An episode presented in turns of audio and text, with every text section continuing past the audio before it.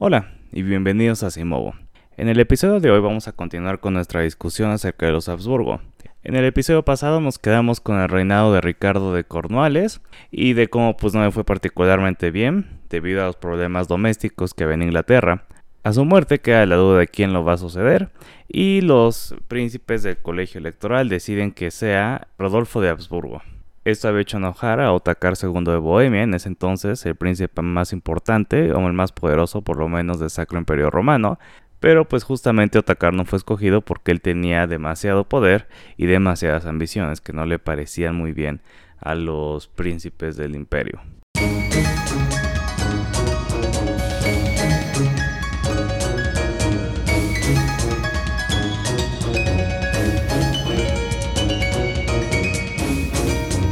Comencemos hablando de qué es lo que hizo Otakar durante el reinado de Ricardo.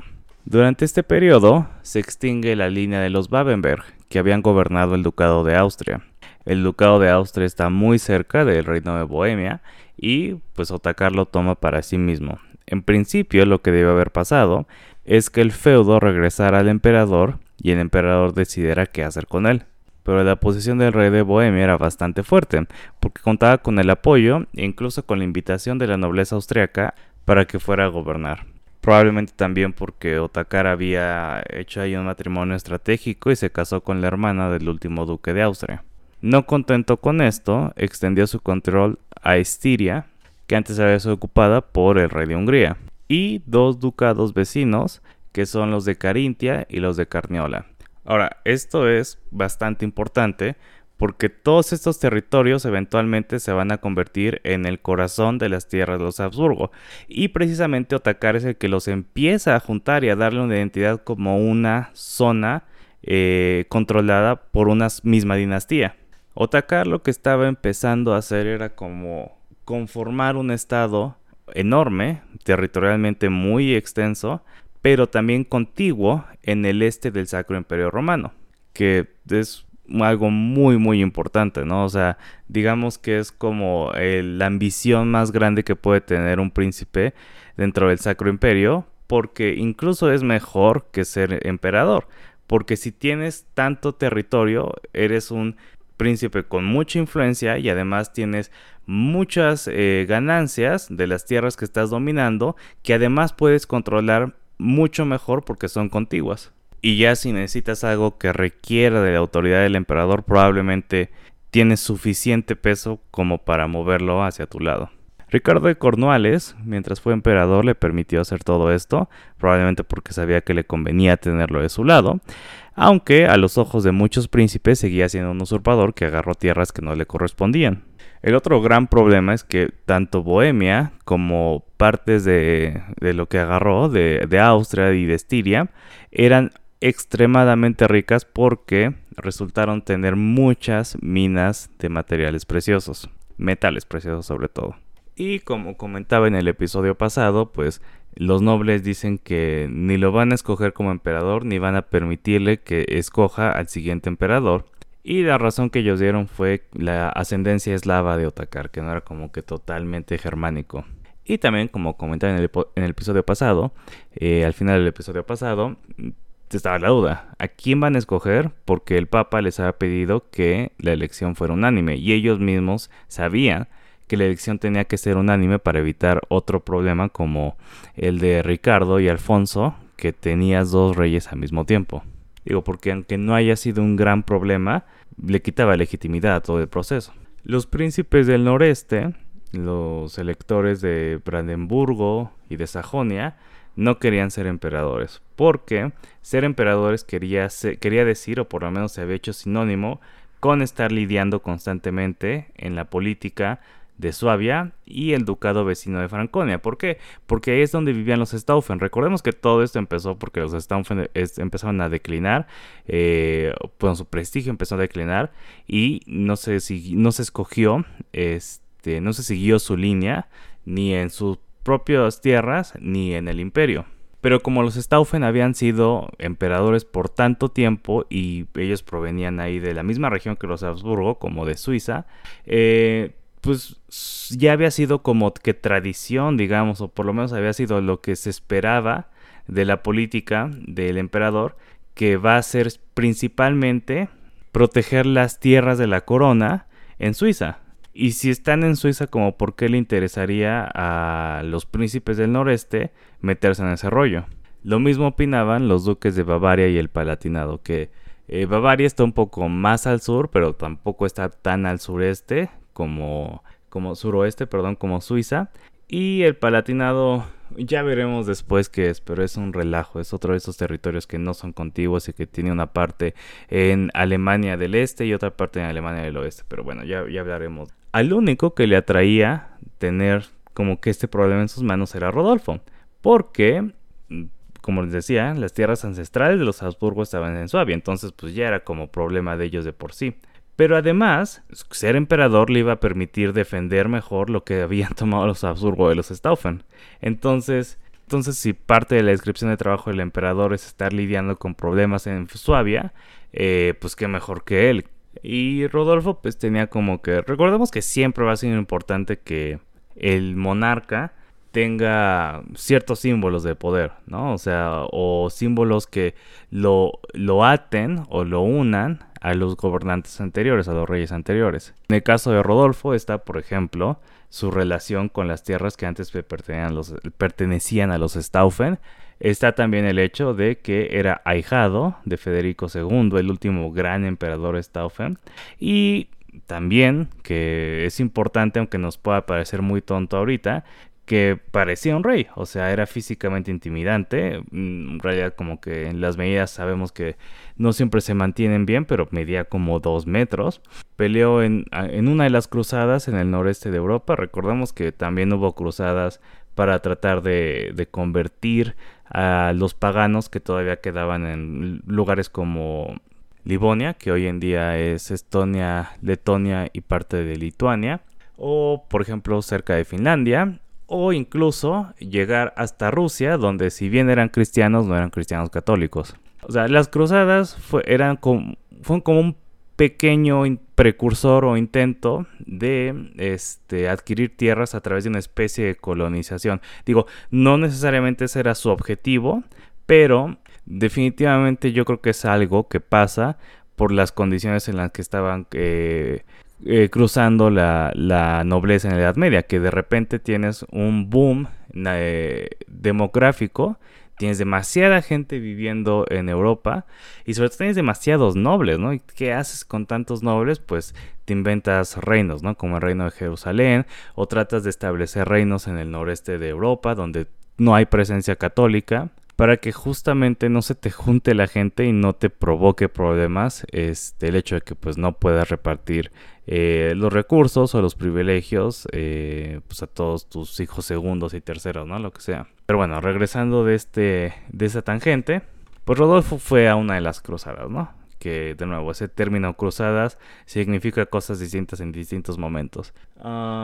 y lo mejor de todo es que los Habsburgo no eran particularmente poderosos y Rodolfo estaba medio viejo, tenía 55 años, entonces no iba a vivir otros 30 y consolidar su poder eh, o el poder de la familia. No es que sea raro que la gente viviera 80 años, pasaba en la Edad Media, pero no era la, la norma, incluso para la gente más privilegiada, como un príncipe del Sacro Imperio Romano. Por supuesto, si sabemos de Rodolfo o si es uno como de los emperadores ilustres, era porque no sé que no decidió tomar ese papel de, bueno, soy su títere o soy el que está calentando el trono hasta que llegue el siguiente. Tenía bastante ambición y tenía todavía bastante energía para perseguirla. Su reinado por lo general es relacionado con un intento de poner a la corona imperial en un camino centralizador, ¿no? Eh, algo que de nuevo ya lo había comentado, pero está pasando en el resto de Europa y es muy difícil que pase en el Sacro Imperio Romano, pero pues que, que, se tiene que intentar, se tiene que intentar. Llevó a cabo sobre todo una reforma muy importante que se llama la reivindicación. La reivindicación era básicamente tratar de retomar tierras que la corona había perdido desde 1240. También hizo una reforma del sistema de justicia y nombró a protectores de la tierra, así que era como que su título, que era un cuerpo que estaba a cargo de mantener el orden por medios militares. Y como casi todos los cuerpos militares que crea un, este, un gobernante, también los usó para su propio beneficio. En este caso, llevar a cabo la reivindicación. Todo este proceso fue bastante exitoso en realidad, no recuperó todo lo que tenían los Stauffen para que como que pudiera juntar lo de los Stauffen más lo de los Habsburgo, más lo que ya le había quitado a los Stauffen y hacer un superestado ahí en, en Suiza. Eh, pero mm, no fue un esfuerzo nada malo. Ahora podrán preguntarse, bueno, si, si no les gustaba cuando estaba haciendo atacar ahí en el este de Europa, ¿por qué está bien cuando lo hace Rodolfo en el oeste? Y pues en parte es porque pues el, poder de Otakar y el gobierno, el, perdón, la economía de Bohemia era mucho, mucho más grande de lo que los Habsburgo podían aspirar a tener. De hecho, ahorita vamos a hacer una comparación entre lo que producía Austria solita contra lo que producía, lo que tenían los Habsburgo este, después de todo este proceso de, la reivindicación y de juntar territorios en, Suiza, que es bastante más. Y a eso agrega la corona de Bohemia, o sea, no se compara. Pero eh, también a los nobles no les importaba tanto porque ellos también sabían que el emperador tenía que tener dinero y el emperador no podía sacar dinero de ellos, o sea, de los príncipes. El emperador tenía que sacar su propio dinero. Eso era súper importante porque es la diferencia entre una monarquía más centralizada como la que están eh, empezando a ver en otros lugares de Europa, más bien las que va a ver en otros lugares de Europa más adelante, y lo que ellos tenían su ideal de corona en el Sacro Imperio Romano. Entonces, pues mientras el emperador pueda sacar bastante dinero como para tener, de nuevo, lo que decía el episodio pasado, cierto eh, poder de negociación, está bien. Si llega a ser tanto que parece que con ese poder nos puede someter a nosotros, ahí sí hay un problema. Pero bueno, regresando un poco, la reivindicación fue tan exitosa que eso más otros eh, desarrollos económicos importantes, ciertas reformas que empiezan a ocurrir en, eh, a finales del siglo, eh, siglo XIII, resulta que las tierras del emperador Rodolfo estaban siendo más productivas económicamente que lo que habían sido en cualquier otro momento de la dinastía Stauffen. Obviamente esto todavía le valía un cacahuate a Otakar, quien siguió ofendido de que un noble menor que no merecía ser emperador le haya quitado el puesto. Y así como Rodolfo tenía sus propios símbolos que lo relacionaban con eh, la corona y que como que le daban cierto honor por como esto de ir a las cruzadas, pues Otakar no se quedaba atrás, de hecho a veces digamos que lo superaba. Él fue dos veces también a las cruzadas estas en el noreste de Europa, y fíjense qué interesante, los caballeros teutones fundaron la ciudad de Königsberg en honor a, Otakar. Eh, Königsberg quiere decir algo así como eh, montaña del rey. Probablemente la reconozcan como la ciudad en donde nació Emmanuel Kant y era la, capital de, Prusia, ¿no? Se convirtió en la capital de Prusia. Este eh, estado militar fundado por los teutones que como todas eh, las órdenes eh, eclesiásticas que fueron a las cruzadas fueron eh, bueno, órdenes militares, fueron mm, lo suficientemente exitosas para quedarse, pero no para cumplir la misión de llevar a cabo la cruzada. Y entonces, como, como los hospitalarios y como los templarios, eh, ahí, ahí eh, carvaron un pedacito de tierra para ellos, un pedazo importante de tierra. No, lo, lo, digo pequeño porque es pequeño comparado con la ambición, pero pues no era un pedacito de tierra necesariamente. donde van a establecer su, su gobierno feudal. De todos, yo creo que obviamente el más importante va a ser el Ducado de Prusia, que es precisamente el que fundan los teutones, que tiene su capital Königsberg, que los teutones llamaron en honor a Otakar, y que eventualmente va a hacer alianza con el Principado de Brandenburgo y va a formar la, el Estado que eventualmente va a unificar a toda Alemania, pero nos estamos adelantando muchísimo tiempo, ¿no? Pero es muy interesante en mi opinión cómo nuestra percepción de los alemanes, precisamente como, em, digamos, como gente, no necesariamente belicosa, pero sí muy buena para pelear y también como que muy fría y muy disciplinada, pues en parte viene de que el ganón final de la unificación de Alemania fue el estado de Prusia y no, por ejemplo, Bavaria o Austria. Pero bueno, no, otra, otra tangente que nos llevó muy al futuro. El chiste es que a Otakar no le faltaban eh, razones para querer ser emperador y no le faltaban razones para que lo escogieran emperador. Entonces básicamente lo que hace es eh, no reconocer el resultado de la elección y desafiar abiertamente eh, el estado de las cosas, ¿no? Eh, empieza a usar los símbolos que supuestamente solo le corresponden usar al emperador y sus sellos, sus estandartes, incluyen símbolos que no le corresponden. La verdad, yo creo que todo el episodio, también la verdad yo lo estoy sacando del libro de Martin Radic, como que tiene cierta empatía con los absurdo.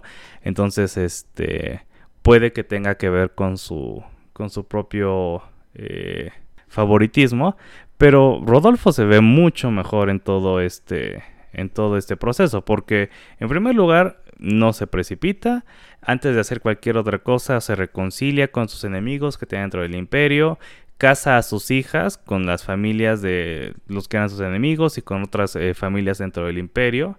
Eh, tenía seis hijas, por cierto, como que otro ejemplo de la buena suerte genealógica de los Habsburgo y eh, hace una maniobra política súper inteligente, que es decir, lo que está haciendo atacar no es un ataque solamente hacia mí, sino a todas las instituciones del Sacro Imperio Romano y por lo tanto a ustedes y a sus libertades como príncipes. O sea, si se levanta un príncipe lo suficientemente fuerte como para forzar una elección, eh, pues qué, garantías van a tener de que ustedes van a seguir siendo libres en sus propios territorios, que recordemos que es así como que lo más importante para los príncipes alemanes. Y pues sí, en efecto, como que dicen, oye, sí es cierto, y empiezan a actuar. El arzobispo de Mainz excomulgó a Otakar con el fin de que sus súbditos fueran capaces de ir a pelear contra él, como de, ah, sí, yo lo excomulgo, y entonces ahora todos ustedes pueden ir allá este, como que sin, sin problemas con la iglesia. Y este, y es otra cosa ahí como que súper interesante, que es que prohíbe los sacramentos, que se hicieran los sacramentos en Bohemia. Esto eh, lo voy a, voy a expandir mucho más en un episodio acerca de la reforma, pero los sacramentos son como que la tecnología social que mantiene a todo unido. O sea, a los campesinos, a los nobles, a los reyes y, le dice a cada quien cuál es su lugar y que tienen lugar en la cristiandad y por lo tanto que se van a ir al cielo. O sea, detener los sacramentos sí es como, como un ciberataque, ¿no? Como un, como un este, hackeo, porque es básicamente poner en deuda, en duda, perdón, la legitimidad de un gobierno. Porque, güey, no están dejando que hagan las cosas que supuestamente aseguran que yo me voy a ir al cielo. ¿Por qué? Porque no necesariamente ir, a, ir al cielo eh, dependía de lo que uno hiciera personalmente, ¿no? Como leer la Biblia y actuar de, acuerdo a lo que diga la Biblia. O sea, la gente, no muy poca gente en ese entonces sobre todo, eh, tenía ese mindset, esa idea, y no leía la Biblia. Entonces los sacramentos se fueron como que desarrollando para que todo mundo pudiera tener como que la tranquilidad de que no se preocupen, la iglesia está a, cargo de esto, tú nada más haz lo que tengas que hacer, este, paga tus diezmos, eh, ven a misa, cásate por la iglesia, este, bautiza a tu hijo, confírmalo, bla, bla, bla, bla, bla, y te tenemos asegurado tu lugar en el cielo. Y eso es lo más importante para toda la gente, o sea, es lo que está, eh, lo, como que su preocupación del más allá más importante, que yo sé que puede parecer algo retrógrada o algo como que medio estúpido. Pero, o sea, nosotros también tenemos como que preocupaciones más allá de cosas muy racionales, ¿no? A lo mejor nos interesa saber que vamos a trascender, ¿no? O que vamos a dejar un legado o algo por el estilo, ¿no? O sea, no necesariamente algo religioso, pero algo que sí no es digamos, totalmente racional, ¿no? O sea, no, no es algo que tenga que ver con nuestras necesidades o, este, o con las ideas de los que nos rodean. Entonces, eh, si el concepto que tienes como de la posteridad es el lugar que va a ocupar tu alma en la posteridad, ya sea en el cielo o en el infierno, este, pues más te vale que, que, esté en el cielo, ¿no? Y si lo que se supone que te va a poner en el cielo no está pasando, como que si se tiene lo que no se supone que, lo que se supone que te está protegiendo del infierno, pues ahí sí te vas a preocupar bastante, ¿no? Ahora, Estamos hablando de la religión y de la importancia de la Iglesia Católica y todo eso. Eso no quiere decir que la Iglesia Católica sea así como una institución ultra poderosa que sea capaz de, este, de hacer y deshacer como ellos quieran. El obispo de Mainz actuó por su propia cuenta. El Papa no le dijo que, que hiciera eso y probablemente no estaba de acuerdo. Probablemente el Papa estaba del lado de Otakar. Entonces también como que aquí vale la pena remarcar, recalcar, perdón, que la iglesia no actúa como, como un todo siempre, o sea, no actúa totalmente unida.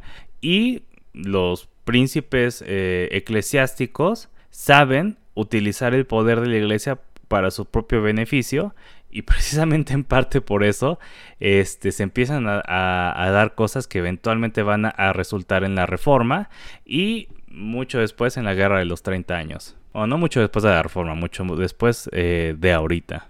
Y de nuevo, ¿por qué estaba actuando el obispo de Mainz? Por proteger sus libertades alemanas. Rodolfo como que le trata de echar la mano un poco a, la situación y a, los obispos y empieza a esparcir rumores de que el papa mismo había excomulgado a Otakar, que no era cierto.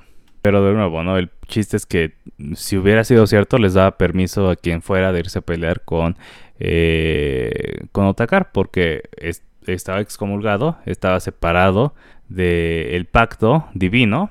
El pacto divino es como esta otra tecnología eh, social que hereda el cristianismo, del judaísmo.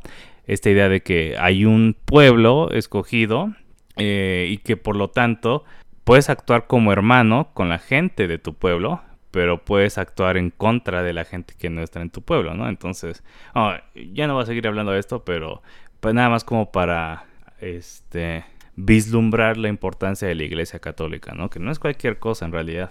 Eh, la fe católica, que era lo que mantenía todo unido durante la Edad Media. Y regresando al conflicto entre Rodolfo y Otakar, y regresando a que Rodolfo era bastante inteligente, eh, en 1276 decide atacar desde el sur por el Danubio y ataca a Austria y no directamente a Bohemia, que es lo que se esperaría. Entonces se le empiezan a juntar los problemas a Otakar porque las fuerzas de Rodolfo capturan Viena y en, Bohemia se están revelando a las personas porque pues están viendo que se está este que la situación está fea.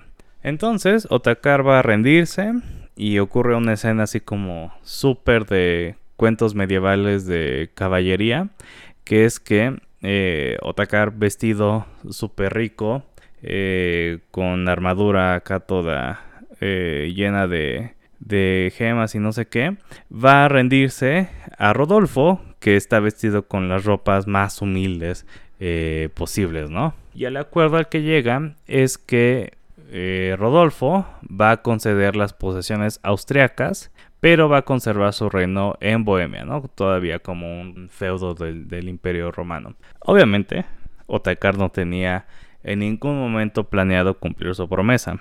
Y una vez que eh, regresa y empieza a generar discordia con los aliados de Rodolfo, bueno, entre los aliados de Rodolfo y entre los súbditos de Austria que ahora eran súbditos de Rodolfo. Y entonces vuelven a enfrentarse dos años después y Rodolfo gana con técnicas no muy, este, no muy caballerosas, que es algo así súper importante en la Edad Media. De hecho, eh, tanto importante, eh, digamos, por algo bueno, porque pues está padre, ¿no? Que haya leyes de caballerosidad en, la batalla, pero también malo, ¿no? Porque, por ejemplo, en la Guerra de los 100 años, este, los caballeros franceses no van a evitar a un ejército inglés porque pues sería como como cobarde, ¿no? Tratar de hacer estrategia más, este, en lugar de ir a pelear directamente, eh, como demostrando su valor. y por algo como que los primeros años, bueno, la primera parte de la guerra de los 100 años no le va particularmente bien a los franceses. Pero en este caso eh, está como que incluso un poquito más canalla. Digo, eh, a ojos modernos es como que mera estrategia, no es algo que harías si, una, eh, si tuvieras una batalla presentándose en la forma en la que se le presentó a Rodolfo. Pero pues, de nuevo, no es importante no, hacer notar las diferencias entre lo que pasa hoy en día o lo que pensamos hoy en día y eh, lo que pensaba la gente en la Edad Media, que es súper importante porque precisamente la revolución militar que ocurre en Europa es parte de lo que le va a permitir a Europa dominar el mundo eh, en la modernidad, básicamente. Y el cambio de tácticas, de las tácticas medievales a las tácticas premodernas, es así como que súper importante. De hecho, va a ser un capítulo al respecto de eso. Pero bueno, ¿cuál era la táctica que usó Rodolfo? Pues nada, nada muy elaborado. Vio que él tenía más gente, pero que el, ejército de Otakar estaba mucho más este tenía, digamos, caballería y, e infantería más pesada. Entonces decide esconder a parte de su ejército para que se enfrenten y cuando ya estén peleándose, ataquen por los flancos el resto del ejército que escondió. Digamos, de nuevo estrategia, pero se veía mal. Digo, lo que sí estuvo medio mal de verdad es que las tropas de Rodolfo profanaron el cuerpo de, de Otakar, que murió en la batalla, y eh, colgaron sus restos en Viena por más de seis meses. Y de hecho los eh, evisceraron eh, para que se conservaran y estuvieran ahí colgados en, en Viena. Rodolfo ya no va a intentar tomar Bohemia porque es un relajo y en realidad no tiene como que un resto de su reinado muy exitoso. No puede establecer una dinastía, o sea, no, no va a asegurar el, gobierno para su siguiente hijo. Em, lo que más va a causarle duda a los príncipes para... Eh, bueno, lo que más va a motivar a los príncipes que a evitar que sea otro Habsburgo, el siguiente emperador, es que pues estaba pasando lo mismo que con Otakar, ¿no? Solo que ahora eh, Rodolfo tenía lo que había tomado de la reivindicación y lo que había tomado de los Staufen y lo que tenían sus territorios ancestrales y se estaba agregando además eh, lo que había tomado de Otakar, los territorios austriacos. De nuevo, Austria, Carintia, eh, Estiria y Carniola, que son este súper importantes. O sea, sí, acuérdense de esos nombres porque van a estar saliendo varias veces. Y también porque eh, regresando a lo que había dicho antes, Austria y Estiria eran 125% más rentables que los territorios en Suabia.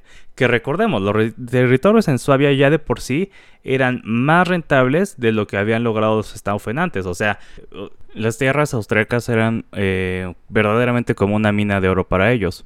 Y esto los va a volver muy poderosos porque en Europa durante toda la Edad Media hubo como un desabasto, por decirlo de cierta forma, de metales preciosos. Entonces, de donde sí se podían sacar eh, oro o plata, eran lugares muy muy importantes.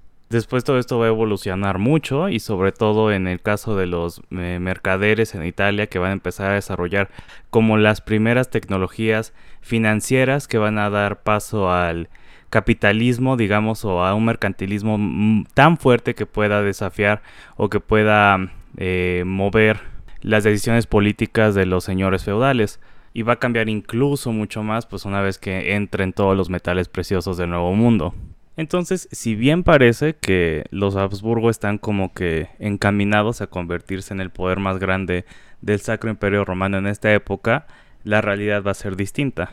Al principio de esos capítulos, eh, Martin Ray dice que el siglo XIV le debió de haber pertenecido a los Habsburgo pero en realidad se fue para los Wittelsbach de Bavaria y los Luxemburgo, quienes, como los Habsburgo, estaban muy interesados en Bohemia, pero ellos ganaron porque habían casado a una de sus hijas con Otakar. Regresando a la idea de que el resto del gobierno de Rodolfo no fue como que particularmente exitoso, eh, durante, bueno, después de haber derrotado a, a Otakar, eh, se le empiezan a ir de las manos los territorios en Suabia. O sea, como por enésima vez, eh, Suabia es un problema enorme, como lo fue también para la, familia imperial anterior. Entonces, eh, ocurre un proceso que de hecho se va a hacer como una regla o como una norma que van a seguir el resto de los emperadores, no solo los Habsburgo, que es que van a empeñar o a ceder las tierras de la corona, pero van a tratar de capturar tantos eh, feudos que se vayan quedando vacantes como sean posibles. Entonces ahora en lugar de negociar viendo a quién le van a dar el derecho de quedarse con uno de los feudos vacantes, más bien se los van a quedar y con lo que van a negociar como su, su moneda de cambio importante para negociar van a ser las propias corona, las tierras de la corona. Combinando estas dos situaciones, los Habsburgo van a tener que hacer una decisión que determinará su éxito o fracaso. Si es que continuarán siendo una familia suiza o se volverán una familia austriaca.